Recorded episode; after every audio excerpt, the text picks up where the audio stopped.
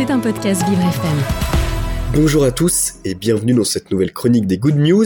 Et on commence cet épisode en partant en Seine-Saint-Denis, dans la région parisienne aujourd'hui. Selon le CEA, le commissariat à l'énergie atomique, 20% des enfants et 30% des adultes accusent une allergie au pollen. Pour lutter contre ce fléau, un capteur vient d'être installé à Saint-Ouen, dont le but est de mesurer le taux de pollen dans l'air. Cet appareil qui ressemble à une petite éolienne produira des images et des données qui seront disponibles gratuitement pour tous sur Internet. Une application pourra aussi être téléchargée par les usagers qui renseignera aussi de toutes les informations en temps réel relevées par la machine. L'allergie au pollen peut se développer à tous les âges et elle provoque entre autres des écoulements du nez, des problèmes respiratoires et même parfois des crises d'asthme. Il est donc important de s'y intéresser. Vouloir limiter l'impact de ce pollen, c'est une très bonne initiative mise en place par la région. On continue avec une belle histoire qui nous vient du Tarn. Si vous vous baladez à Albi, vous verrez peut-être ni plus ni moins qu'un chat policier. 17, c'est son nom, fait partie depuis octobre du commissariat de la ville.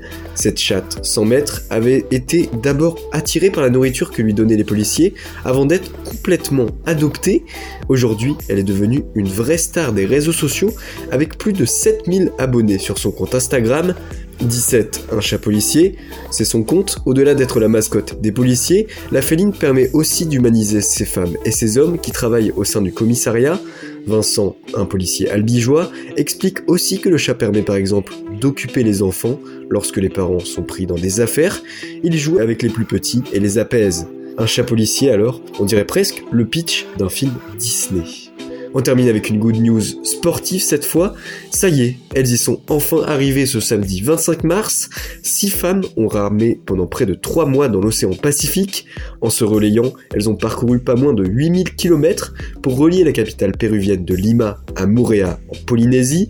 Cet exploit est d'autant plus merveilleux qu'il a été réalisé pour l'association Optimiste qui lutte contre les cancers chez les enfants. Ces femmes âgées de 22 à 47 ans ont avancé contre vents et marées à la force de leurs bras, de jour comme de nuit, dans leur embarcation baptisée le Noumen. Toute l'équipe de Vivre FM est absolument admirative de cette prouesse sportive. Si vous souhaitez marquer le coup et soutenir la lutte contre les cancers infantiles, vous pouvez faire un don à l'association sur le site optimiste.fr. Allez, c'est tout pour cette semaine, mais on se retrouve la semaine prochaine, même heure, et d'ici là, gardez le sourire. C'était un podcast Vivre FM. Si vous avez apprécié ce programme, n'hésitez pas à vous abonner.